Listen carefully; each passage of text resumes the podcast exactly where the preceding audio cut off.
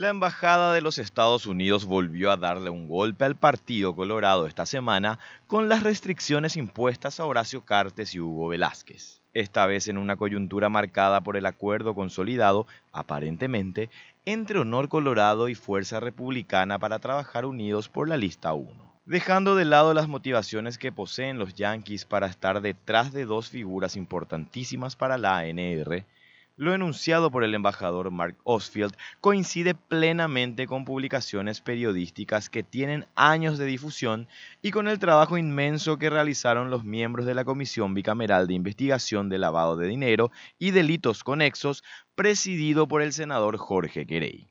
La verdad es que los dichos del embajador yankee no sorprenden a nadie, ni siquiera para seguidores de Horacio Cartes que ya están lo suficientemente anestesiados como para que les cause incomodidad tener a un Burubishá metido en ilícitos.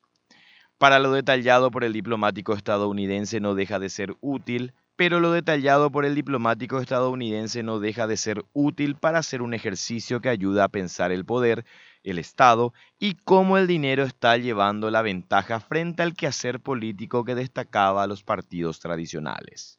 Según los Yankees, Horacio Cartes modificó las normativas internas de la ANR para ser candidato a presidente y pagó a congresistas antes, durante y después para que respalden sus antojos. Para las personas que miran con desesperanza la política, construir una carrera como lo hizo Cartes, con plata, es algo común, regular y corriente en Paraguay. No obstante, la política como medio para transformar la sociedad o para sacar un beneficio particular, antes se practicaba con un poco más de militancia y un poco menos de plata.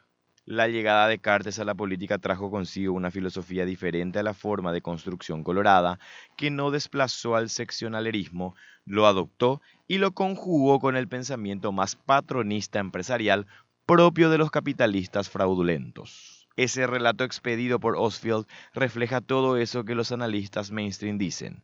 Falta de institucionalidad, impunidad etcétera, etcétera. Pero el problema va más allá de la cooptación ejercida por Cartes. Los sobornos a congresistas y la utilización del Estado para resguardar, facilitar y expandir negocios son acciones propias de la voracidad de los oligarcas, propias de nuestro modelo económico y propias del régimen autoritario en el que vivimos, donde el tirano es el capital.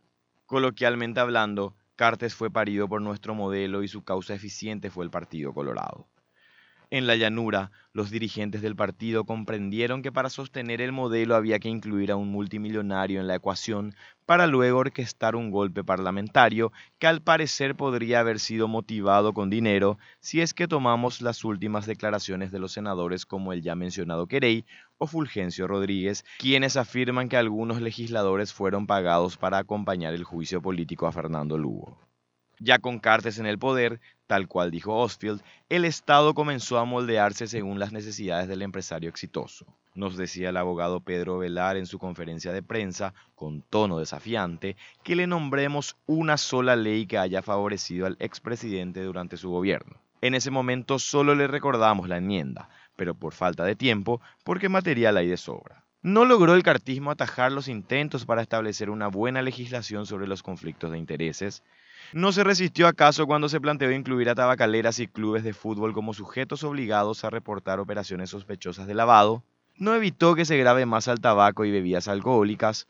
Personalmente no me declaro un admirador de las medidas y posiciones que se toman desde el Departamento de Estado. Sin embargo, lo revelado por el señor Osfield nos vuelve a dar una oportunidad para recordar el prontuario del expresidente y reflexionar sobre las decisiones que hay que tomar antes de ir a las urnas o para salir a resistir en las calles.